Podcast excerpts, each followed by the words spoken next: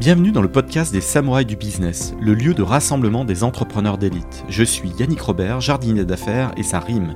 Accompagnez-moi pendant une bonne demi-heure de concentré de jus de cerveau et transcendez votre start-up et les projets dans lesquels vous vous investissez. Changez votre destinée et découvrez tous les stratagèmes et autres techniques secrètes qui vous permettront de craquer votre secteur. Place à l'invité du jour. Bienvenue dans ce nouvel épisode des Samouraïs du Business. Aujourd'hui, J'accueille Pierre Joly, le CEO fondateur de Herméo. Bonjour Pierre. Bonjour Yannick. Alors, on va parler euh, SNCF forcément. Tu as eu un début de parcours euh, via la SNCF et ça a été ton premier client et c'est aussi un de tes investisseurs via le fonds de, venture euh, SNCF Digital Venture. Je crois que c'est ça son nom au global. et on va parler maintenance. Alors, tu aides des grands groupes. Tu as une cinquantaine de très grands comptes et grosso modo, leurs opérateurs sont sur le terrain et tu vas leur apporter euh, une sorte de digitalisation. Ça devient des super opérateurs. Ils ont des outils à disposition. Est-ce que c'est un peu le résumé de, tes outils SaaS que tu remets entre les mains des grands comptes? Ouais, ouais, t'as as super bien résumé. Mais en tout cas, merci de, de m'accueillir, Yannick. Euh, c'est tout à fait ça. On, on, aide les opérateurs sur le terrain à devenir des super, euh, super opérateurs. Notre objectif vraiment, c'est de valoriser leur cœur métier et de supprimer toutes leurs tâches à, faible valeur ajoutée. Et donc, euh, pour ce faire, on leur euh, fournit une application mobile qui leur permet d'avoir toutes les informations dont ils ont besoin pour réaliser leurs opérations, donc de maintenance, mais pas que, aussi d'inspection, d'audit, etc., etc. J'ai l'impression que tu es très hands-on, très euh, main dans le cambouis. Euh, je le sais parce que euh, tu es un passionné d'immobilier, très certainement à cause de ton frère qui est aussi ton associé. J'ai cru comprendre que voilà, votre dada, c'est t'aimes bien retaper des trucs, construire des trucs, voilà, prendre les outils. C'est pas un hasard si tu as fait une école d'ingé et si Pélec, tu tu aimes tu aimes construire avec tes mains. Ouais, tout à fait. Bah, ma passion et la passion de mon frère aussi, qui est mon associé, c'est euh, le bricolage. Tu verrais la pile d'outils que j'ai dans, dans, chez moi. Ma femme est ravie d'avoir euh, en, dans le salon une pile d'outils haute comme ça. Non, j'adore vraiment bricoler et je trouve que bah, ça, ça, ça rejoint vachement euh, l'entrepreneuriat parce que bah, les débuts, les débuts, c'est quand même du bricolage et il faut faire avec ce qu'on a, construire avec les opportunités qu'on qu'on sent et, et, et c'est vrai que c'est un peu ce qui me caractérise. T'aurais limite pu euh, créer Mano Mano. J'aurais aimé, j'aurais aimé, vu la progression, j'aurais aimé, mais bon, euh, c'est pas pour, c'est pas pour cette fois-ci, peut-être la prochaine.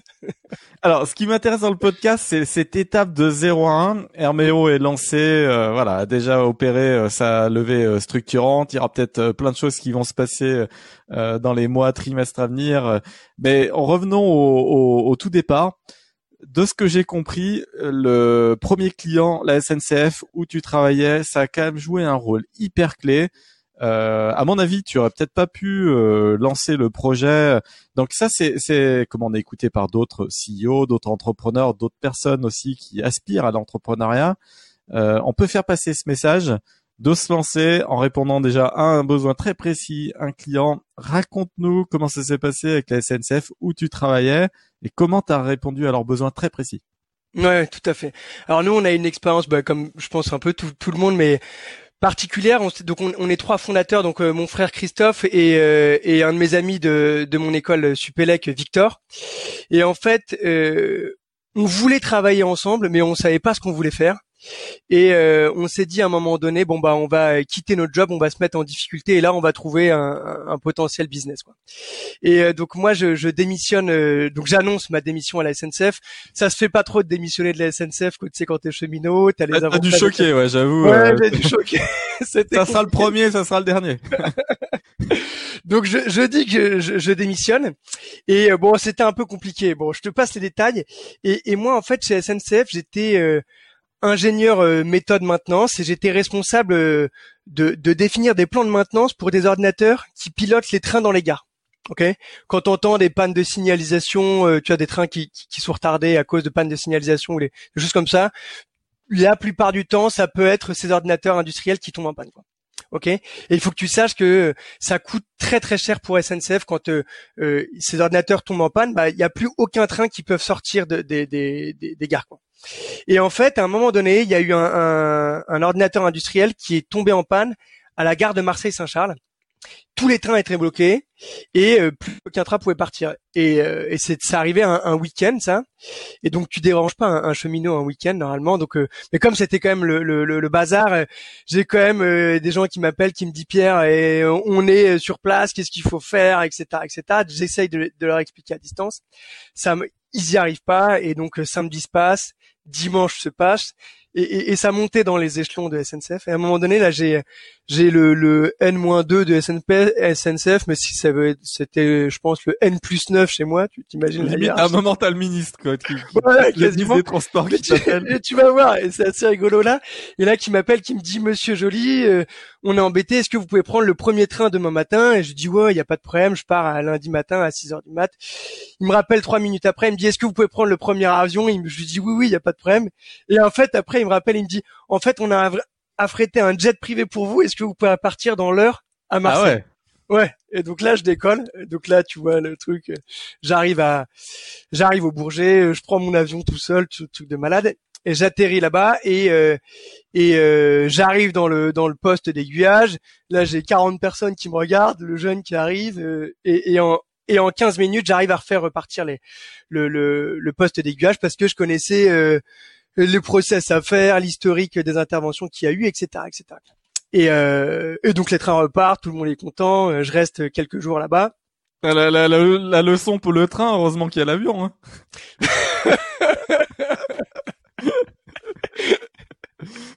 Alors oui. Mais donc du coup, donc je reste quelques jours là-bas et après je rentre au bureau et là je me fais, euh, il y, a, y a le mon N plus 3 qui, qui m'appelle et qui me dit bon bah Monsieur Joly, euh, merci, bravo, félicitations, on sait que vous partez d'Herméo, de, de chez SNCF, qu'est-ce que vous allez faire euh, dans votre dans votre start-up que vous allez monter? Et là je lui ah, truc avec les jets, j'ai bien aimé. Location de jets. Et là, je lui pitch Herméo, mais tu vois, j'en avais aucune idée, j'en avais jamais parlé à mes associés. Je lui dis, bah voilà, on monte une start-up qui permet à euh, aux opérateurs de pouvoir euh, gérer des euh, opérations complexes, même s'ils sont à distance, isolés de tout le monde, etc., etc. Et, là, le, le, le le bah mon N plus 3 me dit ok bah moi j'achète. J'achète euh, j'achète ton projet. C'est alors j'en avais même pas parlé à Christophe et à Victor et, et j'avais même pas eu l'idée avant de, de lancer ça quoi. Et je sors du bureau et je dis j'appelle Christophe et Victor je leur dis bon bah les gars j'ai j'ai un projet. Est-ce qu'on va faire une boîte derrière? Je sais pas mais est-ce que ça vous tente de, de, de lancer un projet là-dessus quoi? Et, ils me disent bah ouais vas-y on lance un projet. Donc c'est comme ça qu'en fait on a au début euh, lancé euh, le projet. On a fait un premier pilote ensuite pour euh, pour SNCF et, et, et, c'est comme ça qu'après on a pu euh, euh tester ça quoi. Donc tu vois avant et le MVP et, et comment t'as trouvé le, le nom d'ailleurs? C'est quoi l'origine du nom Herméo? Bah non mais ça. En fait comme on savait même pas si on devait créer tout de suite une structure parce que le, ah le, le plus 3 m'a dit vas-y il faut qu'on crée une structure. Et donc le lendemain j'étais en train de de donc il y avait Christophe et Victor qui étaient euh, qui me vendaient la solution que, que moi j'avais vendu à SNCF. Il y avait mon chef à côté qui était au courant, bien évidemment. Donc on était tous les quatre dans la même dans la même salle. C'était assez rigolo. Et donc on avait dû trouver un nom tout de suite. Et en fait, euh, Herméo, euh, on voulait un nom. Euh, il n'y a pas vraiment de sens. Ça vient de Hermès, le dieu du voyage, dieu messager. Et donc on voulait travailler un peu dans dans tout ce qui était donné, etc. Et, ça vient de là. Non mais c'est cool, c'est hyper court, hyper impactant. ouais. Ça sonne bien. Ça, ça, ça, doit être internationalisable en plus, je sais pas. Ouais, ouais, Hermio, yeah, ouais. On a regardé pour voir si ça voulait pas dire euh, euh, quelque chose qui nous allait pas euh, dans les autres pays et on a vu que normalement ça voulait plus ou moins rien dire, donc on s'est dit let's go. Merde, ça veut dire chabit. c'est pour ça, c'est pour ça on a regardé quand même et on s'est rendu compte que ça voulait que ça, ça passait partout donc. Euh. Tu t'es posé la question, euh, vu que là il y avait déjà un client dès le départ, euh, d'être bootstrap, euh, de rester autofinancé dès le départ. Je, je, je sais qu'il y a eu un petit tour de, de précide de 90 000 euros en, en juin 2016. Mais est-ce que le, la question de l'autofinancement, c'est un truc que vous êtes posé Est-ce que vous auriez pu rester sans lever de fonds? Puis tu nous expliqueras après comment tu as levé. Mm-hmm. Alors en fait, on a essayé on a essayé de le faire jusqu'à un certain niveau et, en fait euh, on était bloqué euh, parce qu'on a on était bloqué et donc on a dû faire une levée de fonds. Mais pendant euh, deux ans deux ans et demi, on, on, on a on a été sur nos propres fonds. Donc il y a eu 90 000 euros qui ont été injectés, mais tu sais c'est des c'est des prêts et des avances remboursables de la part de de la région. Et donc c'était une, une simili levée de fonds, mais pas vrai. Tu vois, il y avait pas de il y avait pas de il y avait pas de capital qui a été pas de de capital. Et à un moment donné, on, on, on, aurait, on aurait aimé le faire, mais à un moment donné, on était bloqué. Parce que là, c'est un gros sujet euh, initié et porté par euh, Guillaume Boubèche euh, de, de l'Emlist, mm. le bootstrap versus euh, et donc faire rentrer du chiffre d'affaires. Au, au, moment où tu lèves, sans secret industriel quelconque, mais au moment où tu lèves, vous étiez à peu près à combien de, de MRR et, et, et du coup, le, le plan c'était de financer quoi? Mm. On était, euh, quand on a levé, on était à 35 cas de MRR. Euh, et en fait, nous, la pro, pas, le problématique, mais pourquoi on a dû, on a dû euh, lever des fonds, c'est que on travaille avec des grands groupes, d'accord? Et donc, il y a une étape où on doit déployer chez ces grands groupes-là avant de faire de l'upsell un upsell qui est conséquent.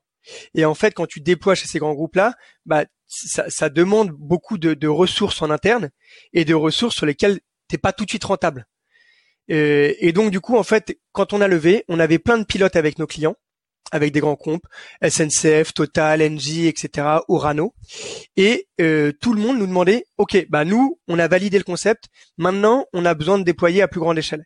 Et il y avait déploiement à grande échelle, et ensuite euh, il y avait aussi achat de licences à plus grosse échelle. Mais ils voulaient le déploiement. Et pour ça, bah, on a dû recruter surtout des gens qui étaient en charge de tout ce qui était bah, le, bah, piloter la chefferie de projet, donc on peut appeler le CSM, donc ils sont en charge de faire l'onboarding et ensuite après s'assurer que nos clients utilisent bien RMO. Donc on avait on avait besoin d'avoir des ressources sur ce pôle-là et aussi des ressources côté tech pour encore une fois, on était sur des grands comptes et euh, les grands comptes, on avait des, des problématiques euh, pour s'interfacer à leur euh, leur IT et qui et aussi demandaient un investissement fort au début et qui n'était pas tout de suite rentable. Donc c'est pour ça que en fait on, s'est posé la question, mais je pense que c'est plus facilement réalisable Bootstrap si tu es sur du SMB plutôt que si sur du grand compte où il faut que tu investisses euh, à un moment donné. C'est vrai que tu, tu soulignes un, point fort. Ouais. ouais. Quand tu es en enterprise, euh, c'est des cycles très très très longs. Il faut pouvoir faire le, le dos rond. Tu as des, des due deals assez poussés euh, en termes de compliance. Il faut il faut pouvoir tenir la route par rapport au, process mis en place. Par contre, comment tu as géré euh, ça, c'est pour tous les entrepreneurs qui font le tour de, de tous les fonds de VC. Et là, tu as eu quand même eu pas mal de monde à ton capital. Axeléo, Ainov, d'Entre5, Partech et puis SNCF Digital Venture. Euh, le tout euh, groupé en un seul bloc sur une seule même et, même levée. ça a quand même pas dû être si simple que ça. comment t'as comment t'as géré cette cette levée? Alors bah la levée on l'a fait donc on n'a pas pris de lever nous pour la faire cette première levée et on a eu de la chance parce qu'on avait un dossier qui était assez euh, assez regardé dans, euh, sur, auprès des VC et on a eu euh, très rapidement Partech qui s'est positionné qui nous a dit nous on veut participer à, à, à ce à ce tour. Et, euh, modulo, modulo, vous trouvez d'autres euh, parce que c'est souvent euh, le petit jeu des fonds. On met modulo, vous trouvez euh, un mec qui met à mes côtés quoi et qui valide. Euh... Ouais, tout à fait. Mais donc ils ont, c'est les deux. Donc on a eu Partech et en fait SNCF Digital Venture, ils ont investi par le biais d'Ainov. en fait, c'est Ainov qui a investi et c'est c'était le véhicule de SNCF. Ouais, voilà, c'est ça. Et donc en fait, euh, on est allé regarder. Euh, bah, voilà, on avait plusieurs, euh, on a eu plusieurs propositions qu'on a refusées aussi. Donc on a, on a, on a plutôt eu de la chance parce que ce qu'ils nous ont redit après, ils nous ont dit arriver à ce niveau de MRR en standalone et que vous ayez des clients de, de, de cette catégorie, ça, ça se voit, ça se voit peu sur le marché. Et donc on était un dossier qui était assez compétitif. Et, et, en fait, nous, on a choisi donc euh, un fonds euh, très orienté tech euh, avec avec Partech, Partech Venture, un fonds orienté industrie avec iInov et SNCF Digital Venture là. Et c'est eux qui ont mis 85 ou 90% du, du, tour. Et ensuite, Axeléo, on n'avait pas nous de de d'expertise et d'expérience vraiment très poussée sur la partie sur la partie startup et en fait Axeléo ils ont couplé leur investissement à, un accélérateur qu'ils ont créé et donc on a pu bénéficier de cet accélérateur là pendant pendant un an. Alors c'est vrai que c'est bien de coupler des expertises euh, hyper opérationnelles. Les fonds, c'est pas juste euh, de l'argent et, et, et, ça a été un process de, de, combien de temps Et en termes de gouvernance, parce qu'il y a plein d'entrepreneurs du coup qui se disent euh, je reste, je reste bootstrap parce que je veux démontrer de l'attraction et tout ça, mais en sous-couche, c'est aussi euh, j'ai pas envie que ma gouvernance change, j'ai pas envie de subir des contraintes. Toi, ça, ça a été quoi ton vécu? Euh, Donc alors nous l'opération elle s'est faite en, elle s'est faite en six mois, mais au bout de trois mois tu vois t'étais déjà euh, on savait ce qu'on allait faire. Après, il y a, une phase de, de due deal, etc. Donc, qui peut prendre un peu de temps. Mais déjà, au bout de deux, trois mois, tu sais comment ça va se faire et à peu près là, parce que tu as la dynamique qui est là. Quoi. oui, il y a hein. le, le juridique à finaliser après. C'est ça, ouais. Euh, nous, on n'était pas, euh, on n'est pas euh, accroché à nos parts. Euh, tu vois, c'est, pas quelque chose. On est ouvert. c'est pas une problématique qu'on avait nous déjà en, en interne, tous les trois. et ensuite, en fait, on, bah oui, on a, on avait cette appréhension-là, hein, bien évidemment, et, c'est normal hein, quand c'est la première fois que ça arrive.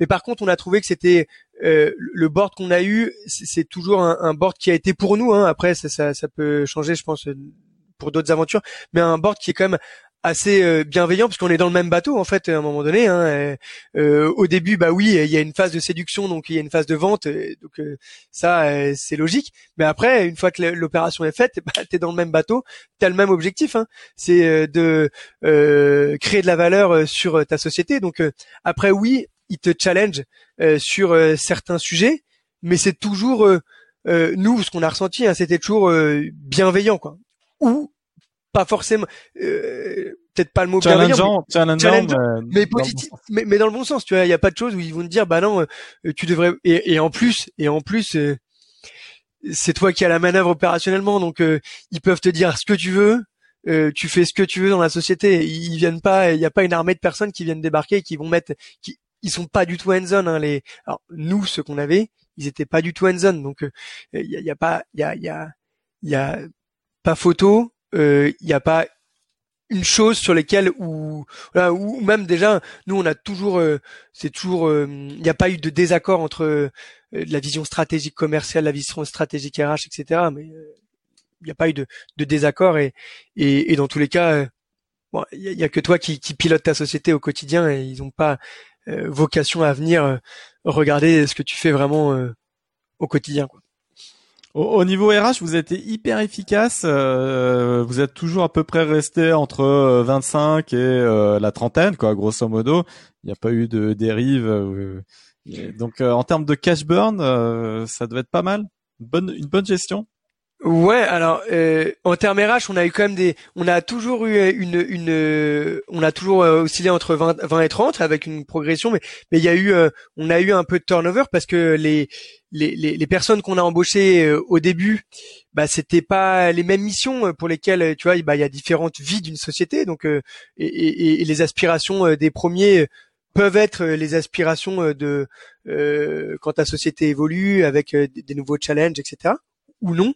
Nous, on a eu quand même un peu de turnover euh, entre cette phase de euh, bootstrap, si tu veux, et la phase post euh, post levé où il y a quand même un, un, mindset qui change où au début tu vas avoir des gens qui sont quand même assez couteau suisse et, et, à un moment donné où il faut que tu processes ta boîte et, et donc là est-ce que les, les, les, collaborateurs veulent se veulent se spécialiser oui non et, et, euh, c'est vrai que ça, nous on l'avait pas anticipé.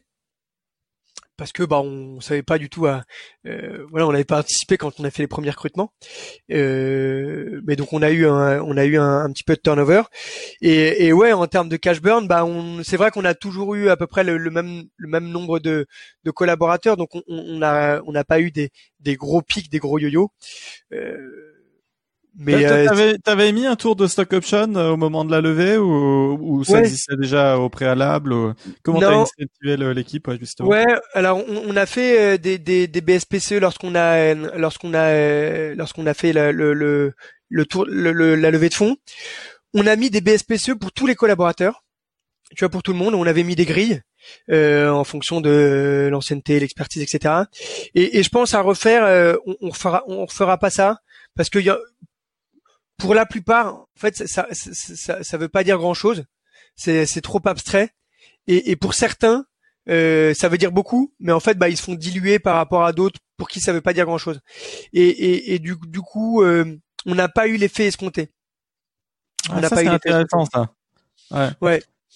Ça, c'est une leçon à, retenir. Euh, du coup, tu discuterais en one-to-one en proposant euh, éventuellement ou pas, euh, sachant que la personne est déjà dans l'aventure, faire évoluer un package, c'est vrai que c'est compliqué. C'est souvent des nouveaux entrants hein, qui demandent ou pas, s'ils sont key managers, un mmh. package avec des stock options.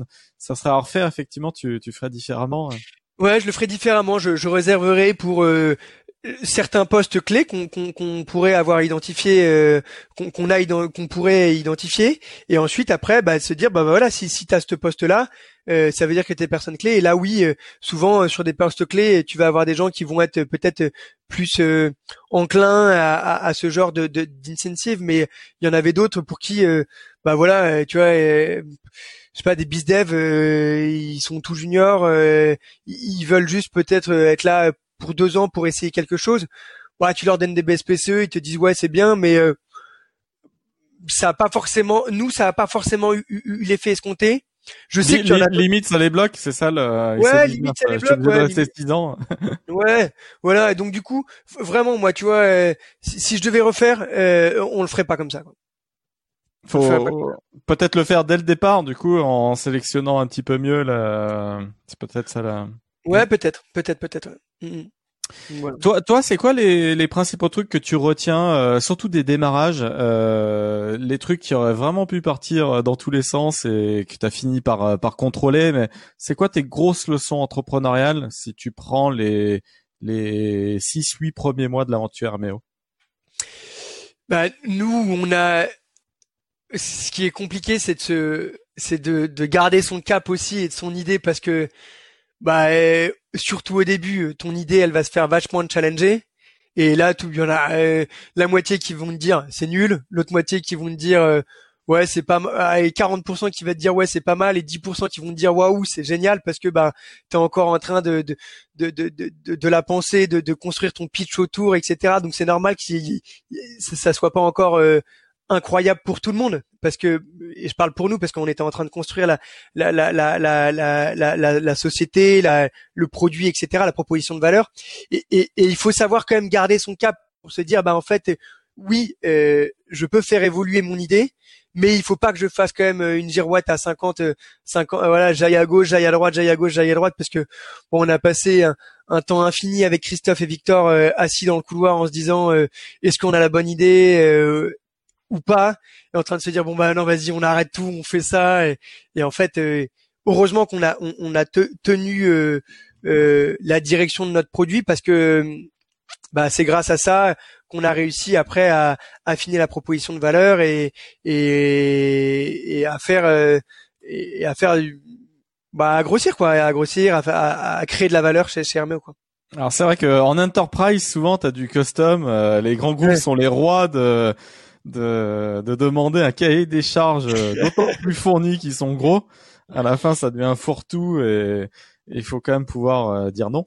T'as as, dû dire non à des demandes extravagantes euh, qui auraient pu être un truc hyper rémunérateur sur le moment, mais euh, est-ce que tu as dit un, un, non ferme à certains trucs un peu délirants? Ben, Alors en fait, pas au début. Au début, on l'a pas dit. Je pense que les deux premières années, on, on s'est laissé marcher dessus. On disait oui à tout. Et à un moment donné, en fait, on a vu que notre produit c'était tentaculaire et, et, et pas et en plus ça a un impact énorme sur euh, même l'équipe euh, parce qu'en fait que ça soit euh, l'équipe de customer success très compliqué pour eux d'arriver à, à, à, bien orienter les choix, tu, tu vois le, le, l'onboarding de nos clients, etc., etc. Côté technique produit. Ouais, c'est hyper compliqué de faire toute la maintenance, etc. Du, du produit. Donc il y avait des, des, régressions qui pouvaient arriver sur le sur le produit. Et, et en fait, au début on a dit oui et, euh, deux trois ans après, c'est là en fait on a dit non et où on a perdu des clients euh, parce que on a dit non. En fait, la vision stratégique de produit qu'on vous avait donnée initiale, initialement. Peut-être qu'elle était vraie à un moment donné, mais maintenant, euh, on s'était fait entre guillemets avoir par vous, et, et, et, et, maintenant on va vous dire non, et, et même si on vous perd, c'est pas grave. J'adore ce genre de, de moment. On a un petit champion ou une petite championne, je ne vois pas. Il y, a, il y, a, une petite tête blonde qui apparaît. Ça, ça m'arrive des fois. J'ai deux filles de 8 ans et, et 4 ans et demi. Il y a aucun souci. J'adore. Et elles débarquent et des fois elles sont devant la caméra et tout. Genre limite elles veulent devenir influenceuses. Donc on, on, a un, candidat podcasteur. Un candidat voilà. C'est bon pour, rebondir vers l'entrepreneuriat, c'est quoi les qualités toi qui t'ont vraiment aidé, qui t'ont permis là, euh, tu, tu, es sur une vraie aventure réussie? Qu'est-ce qui t'a permis de tenir au-delà de la ténacité, de la détermination, de ta vision? Mais euh, moi j'aime à dire que par exemple, ce qui m'aide au quotidien, c'est le networking. Je, je suis un énorme networker les gens oublient cette qualité. Et je la redis en podcast. Euh, voilà, quand vous rencontrez les gens et et que vous leur dites euh, c'est quoi vos meilleures qualités, le networking, ne l'oubliez pas parce qu'en fait c'est euh, il y en a qui sont nuls en ça et, si vous êtes bon, bah il faut le dire. Toi, c'est quoi qui t'a aidé le, plus, Pierre? Moi, le plus, il y en a deux, c'est l'optimisme. Euh, voilà, c'est qualité numéro un que je pense que qui est hyper importante parce que pour pouvoir arriver à bah, à emmener tes équipes tu vois, moi, je, pense que je dois avoir peut-être tiré la gueule deux, trois fois au bureau sur euh, sur les six ans. C'est vrai que t'as l'air super souriant et ça, ça fait plaisir. Hein. Ouais, et, et, et je pense que tu vois, j'emmène les équipes euh, aussi grâce à mon optimisme euh, et, et se sortir de parce que bah bien évidemment il y a beaucoup plus de moments où c'est la où, c'est la, la, guerre que où c'est euh, où c'est la belle vie. Et, et, euh, et je pense qu'il faut euh, savoir aussi sourire et, et, savoir que quand c'est la guerre bah en fait ça va être des souvenirs qu'on va se créer pour demain. Et, savoir le dire et, et, transférer tu vas transmettre ça aux équipes je pense que c'est hyper hyper important. Parce que nous on a eu comme tout le monde, je pense, mais on a eu beaucoup, beaucoup, beaucoup de galères. Euh, produits, on a fait des migrations produits qui se sont mal passées, des galères clients euh, qui hurlent parce que bah ils perdent leurs données, euh, etc., etc. Ça aurait pu te coûter ton aventure, ce genre de, de, glitch? ouais, ouais, ouais, je pense, je pense, mais mais nos clients, ils ont été euh, ils ont joué le jeu aussi, tu vois. Ils étaient, ils étaient, ils sont, ils sont, ils sont géniaux nos clients, tu vois. Et euh, on a les clients qu'on mérite aussi, hein. Et, et, et ils sont géniaux nos clients et ils nous ont accompagnés aussi dans nos galères. Et ils savaient, on a toujours été transparent. On n'a jamais dit, euh, on est Salesforce, vous inquiétez pas, il y aura jamais, il y aura jamais de bug pendant. Euh, les... On leur a jamais dit ça, quoi. et ils le savent. Et euh... sur l'optimisme, je rebondis sur le, le thème. Euh, il y a un très bon livre de Martin Seligman. Euh, vous tapez optimisme, Martin Seligman sur. Euh, c'est un ponte, voilà, psychologue hyper reconnu qui a ah, étudié l'optimisme toute sa vie. Et je suis même en train de le relire. Vraiment super super bouquin. T'as as bien raison de citer l'optimisme. Et pour le sourire, c'est libérateur d'hormones dans le cerveau. Le simple fait de sourire redonne la pêche c'est bien d'arriver au, boulot et de, de faire sourire son équipe en souriant soi-même. Très bonne technique. voilà, donc ça c'est le numéro un. Et le numéro deux, et ça c'est peut-être la déviance, mais c'est la remise en question. Je trouve que pour nous ça a été, euh, c'est ça a été, euh, c'est un leitmotiv et qu'on demande même à toutes nos équipes, mais que moi que j'ai, peut-être à l'extrême, mais je me remets en question en, permanence et, euh, et, et, je pense que on n'en serait pas là si si si si je, si je m'étais pas remis en question en permanence, et si j'avais pas remis en question en permanence aussi nos décisions, c'est et, c'est pas de dire... ta passion pour l'immobilier, ça, c'est pour le bricolage, tout ça. Quand quand t'es devant le, le truc Ikea et que euh, tu butes à la page 2, là il y a une remise en question euh, obligatoire. Quoi. Il, reste une petite pièce à la fin, merde. Elle était où euh, Remise en question.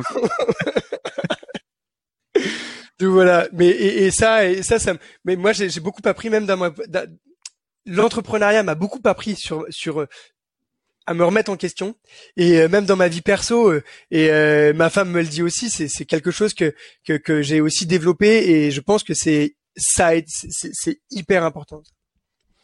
Dans, dans, dans ton équipe fondatrice, bah vous étiez trois, hein, dont ton mm. frère. C'était qui le, le, plus créatif? Oh, c'est alors c'est moi le, plus créatif un peu. Voilà, c'est c'est c'est euh, ouais, c'est plutôt moi le créateur fou, quoi. Le plutôt et, créateur. Et, en termes de marketing, euh, est-ce que tu as vraiment besoin d'un marketing aussi puissant? Parce que dans l'enterprise, voilà, tu peux, avec quelques signatures clés, tu peux aussi euh, réaliser tes, tes débuts, notamment, voilà, toi, la SNCF, mais avec quelques gros comptes, ça peut passer. Euh, est-ce que tu as eu besoin de techniques marketing euh, ou pas? Non, pas vraiment. Alors nous, le marketing, on est à, à... En fait, on n'a pas d'éléments de comparaison, donc je peux pas dire si on est bien ou pas bien.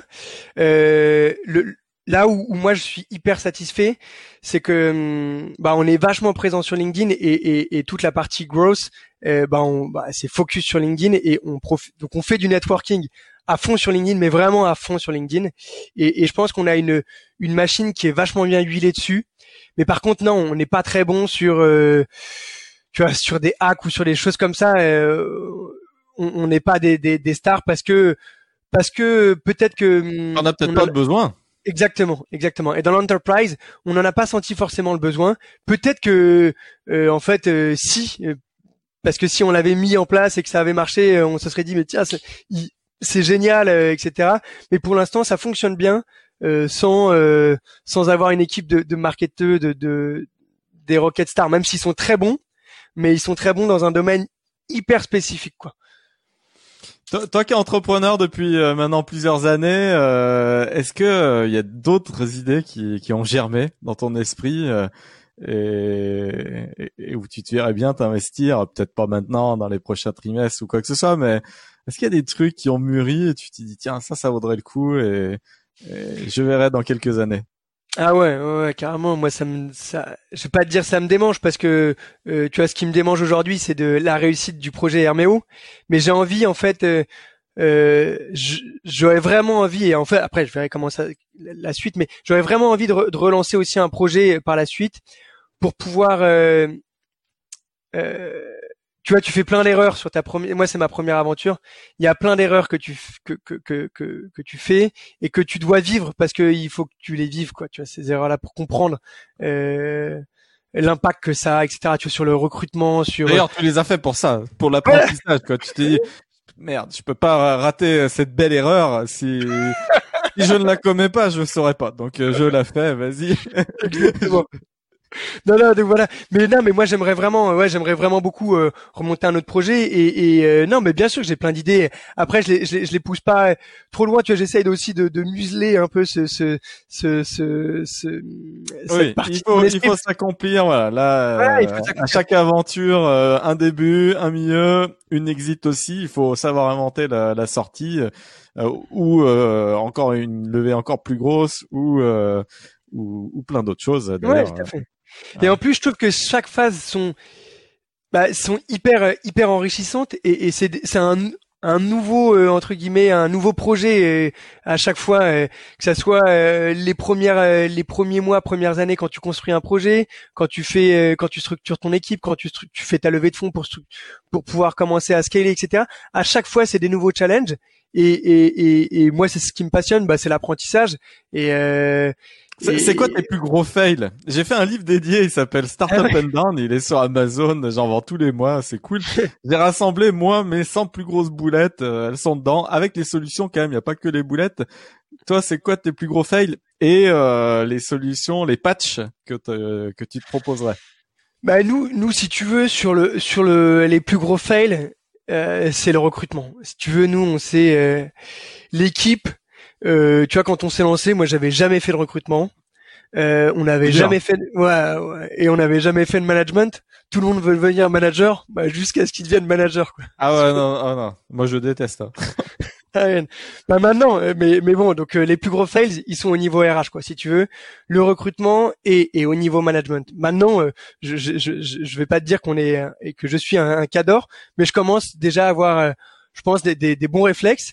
Mais euh, au niveau des filtres euh, éventuellement de sélection via des cabinets ou euh, de la Roco ou t'as as certainement dû stratifier un peu ton ton process, c'est ça le, le patch? Ouais, c'est, ouais, ça. Sur le recrutement, si tu veux, maintenant, euh, nous on le faisait vachement au feeling au début. Maintenant, quand il y a un recrutement, donc il y a bien, il y a, il y a différentes phases et à chaque phase, en fait, on vient, on a des grilles une grille de, de, de, sur certains critères qui sont mandatories et euh, qu'on on l'initiait cette grille-là avant de lancer le recrutement. Ok? L'anti-système clé Allen. Je, je, je prends cette image-là, mais tu sais, quand t'as besoin d'une clé Allen, tu sais, tu prends tout le trousseau, puis t'es là, ah, c'est forcément cette taille. Ah non, c'est pas possible. Tu prends donc donc le, le recrutement, voilà. Au début, c'est les clés Allen, et puis puis après, on fait autrement. Quoi. Elle est pas mal cette image, c'est ça. Eh, non, mais vraiment, c'est ça, ouais. Non, bah, tu vois, au début, tu refais au feeling. Bon, t'en as un sur deux, ça se passe bien parce que t'as quand même, euh, bah, t'as quand même, voilà, tu t'arrives quand même à recruter un sur deux où ça se passe bien. Et en fait, tu te rends compte que, bah, six mois, huit mois après, bah, ça se passe pas du tout euh, comme tu l'avais imaginé. Et, donc, bah, donc du coup, voilà, on a fait des grilles. On vient euh, les checker euh, à chaque entretien téléphonique, physique, etc. Tout le monde a la même grille. Et à la fin, comme ça, on essaie de de, de, de, de rationaliser euh, un, le recrutement qui pourrait euh, au début qui nous paraissait un peu irrationnel au feeling. Donc c'est le premier truc qu'on a fait. Et, et après le et, ça c'est tu vois c'est quelque chose. Je me maintenant on se on se plante plus trop sur le recrutement, même si bien sûr qu'il y a toujours une phase de une phase de, de c'est toujours risqué. Hein. Donc il y a toujours euh, une, bah, ils peuvent raconter, les candidats peuvent raconter ce qu'ils veulent en recrutement, mais on essaye au maximum de, de, de, de limiter ça. Et le deuxième point, nous, au niveau management, euh, ce qui est très compliqué euh, quand nous on était des managers en herbe, euh, c'est euh, moi il y avait des, des moments où, où je me rendais pas compte qu'il fallait être très transparent sur ce qui allait bien et ce qui allait pas bien. Et euh, quitte à déverser une sorte de stress parce que euh, voilà, il y a de l'incertitude dans l'entrepreneuriat. On ne sait pas forcément si si la réussite est tout le temps là. Mmh. Mais mais voilà, mais en fait, nous on est très transparent maintenant et c'est ce que je demande même maintenant à mes managers, mais c'est d'être très transparent euh, et, et d'être très factuel. C'est pas trop de ressenti et, et, si c'est du ressenti, il faut le dire. Il faut dire bah voilà, c'est ce que je ressens, c'est peut-être pas vrai, mais voilà ce que je ressens aujourd'hui. Mais par contre, sur ce qui va bien et ce qui va pas bien, l'écrire et être très factuel. Et toujours, nous on fait des one-on-one toutes les semaines ou toutes les deux semaines. Et euh, bon, bah il y a plein de choses qu'on voit, mais euh, c'est par écrit, c'est des notes qui sont partagées avec euh, le, le, collaborateur. Et au moins, il n'y a pas de place pour euh, l'interprétation. On sait où on va, on sait ce qui va bien, on sait ce qui va pas bien, on sait ce qui est attendu et après let's go quoi. Et, et ça en fait, ça tu vois les, les trois quatre premières les trois premières années, même quatre premières années, on faisait pas ça. On, on avait des emmerdes en permanence. Ouais, mais moi j'ai compris ça. Oui, mais en fait tu m'as dit ça, mais en fait moi je euh, c'est c'est en sous-entendu, etc. Donc c'est bon, voilà, ça va jamais. Et en fait, maintenant c'est non non attends c'est écrit, c'était ça, on s'est mis d'accord. Oui, on s'est mis d'accord et terminé. Et ça c'est euh, en, en termes de MRR et de d'achievement, là, à date, on se parle euh, un 21 avril 2021, euh, sans rentrer dans trop de secrets, mais à la grosse louche, ton, ton MRR, il a progressé de, de combien?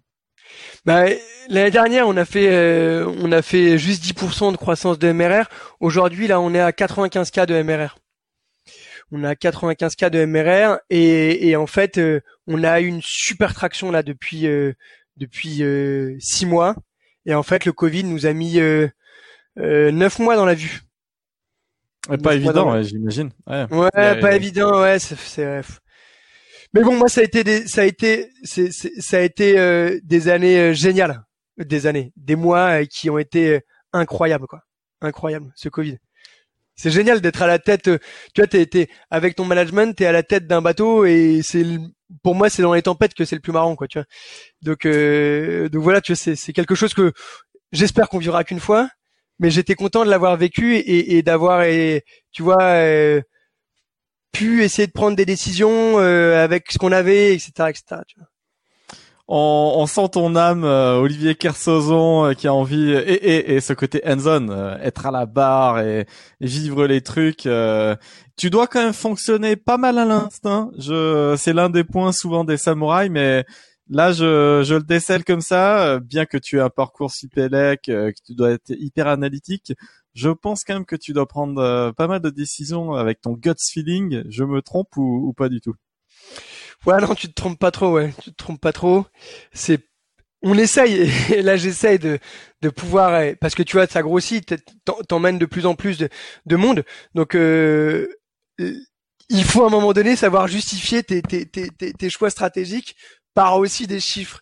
Euh, et, et, donc euh, maintenant, on est en train d'essayer de de, de, de, de, mettre des sondes un peu partout pour pouvoir euh, euh montrer et, et, même se valider certains choix et, euh, et aussi bah, nous aider aussi dans certains choix qu'on qu'on prend, certains choix stratégiques qu'on prend et qu'on va prendre.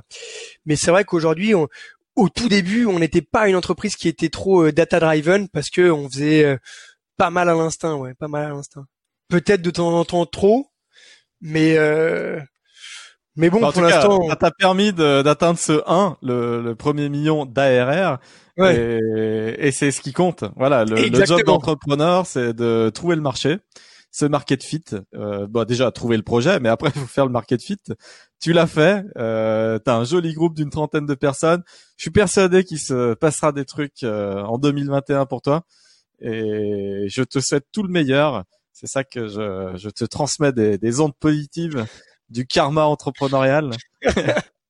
bah, merci beaucoup euh, Yannick. J'espère aussi qu'il va se passer plein de belles choses en, en 2021.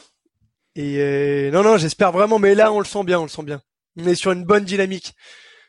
Eh écoute, euh, à, à, très vite pour suivre les, les aventures d'Herméo. Euh, vous êtes un énorme groupe en call to action hein, de fin d'épisode. Et eh ben venez euh, découvrir la solution inventée par l'équipe de Pierre. Donc on tape ermeo.com et puis et puis on voit si la mayonnaise prend. Très bien, parfait. Merci beaucoup Yannick. Merci beaucoup euh, Pierre. Si vous avez aimé l'épisode, vous le notez. Euh, il y a plein d'autres épisodes. Euh, c'était le 62e CEO que j'interviewais. Merci Pierre d'avoir été le, le 62e. Et à très vite pour d'autres aventures.